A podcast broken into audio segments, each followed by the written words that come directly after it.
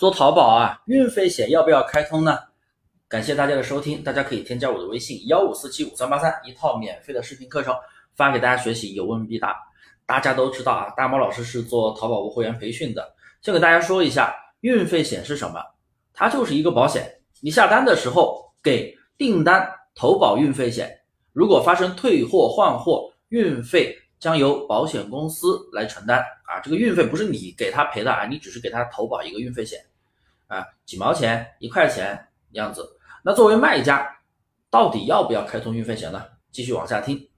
第一，新店刚起步的话，我是强烈建议要开通的，这个能够促进转化率的提升，也就是促进买家下单。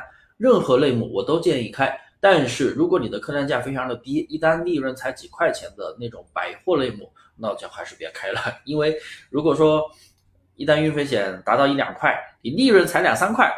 那做了个寂寞，对不对？喝西北风啊。二，运费险它是从几毛钱开始慢慢往上涨的，订单越来越多的时候，运费险也会涨，退货率增加了，运费险也会涨。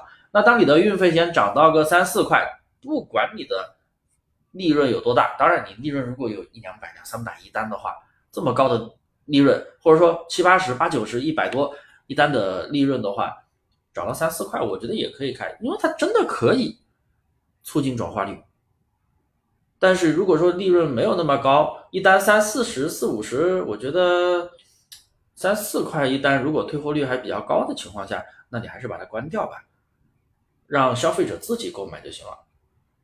因为你开通七天无理由退货这个服务之后，运费险不要给买家投保的话，买家自己他可以选择购不购买。